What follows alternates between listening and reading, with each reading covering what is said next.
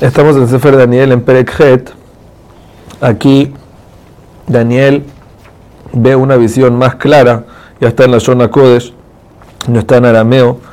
Eso también eh, enfatiza y aclara de que esto es algo más claro, no nada más porque es más fácil entender la Shona Kodesh que arameo, sino viene siendo que es un nivel espiritual mayor. Y él aquí eh, ve una visión que se enfoca más que todo en Parás y Aván y después en Roma.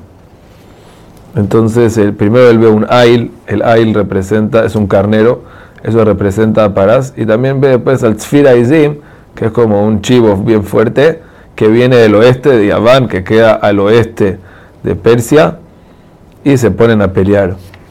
Ahora, aquí los ve como animales puros. En la visión pasada los vio como Parás como oso, y allá van como pantera, como un namer. Y aquí lo ve como animales puros. ¿Cuál es la razón? Explica el Malvin, porque aquí lo que él quería ver era más detalles acerca del eh, reino y cómo van a tratar a Israel. Entonces él dice, son animales puros, o sea, relativamente no van a tratar bien. O sea, Babel y Roma fueron mucho más malos con nosotros. Seguro que Yaván nos hicieron decretos, Antiochus, etcétera, todo Hanukkah.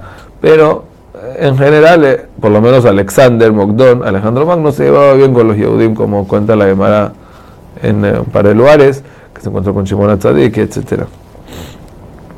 Entonces, cuando habla aquí en eh, Pasuk Vav, que se ponen a pelear con el Ail, muy fuerte, entonces esa es la guerra que tuvo Alejandro Magno contra el último rey de Paras y Madai, y ahí lo conquistó pero después en Pasuk se parte el cuerno en cuatro, como ya dijimos, después que Alejandro Magno se murió. Entonces el reino se repartió en cuatro. Y después en Pasuk Yud tenemos Vatikdala Vatapel Archa, Mina Chava, Mina Kohabim, Vatirmesem, Chava Ikdil. Eh, aquí hay diferentes explicaciones. Hay algunos que explican que se refiere sobre Antiochus, que viene a que canceló el Tamir y no dejó que hagan la boda del Betamikdash. Hay algunos que explican que al revés. Ese es el pasuk anterior. Y Batzara Dil viene a decir que los Hashmonaim pelearon contra los Yevanim. Sin embargo, el Rab Sadia Gaon, aquí en el eh, pasuk explica que Bichlal va sobre los árabes que conquistaron el Arabait y hicieron la mezquita y cada Mefaresh lo vio diferente y en verdad puede ser que no hay loquet, sino, como dijimos en el principio, de que eso es parte de lo que Amisrael puede elegir, cómo la historia va a seguir. O sea, la historia tiene, la nebuada tiene diferentes explicaciones según cómo Amisrael elige y según las decisiones que ellos toman para que todo suceda como tiene que suceder.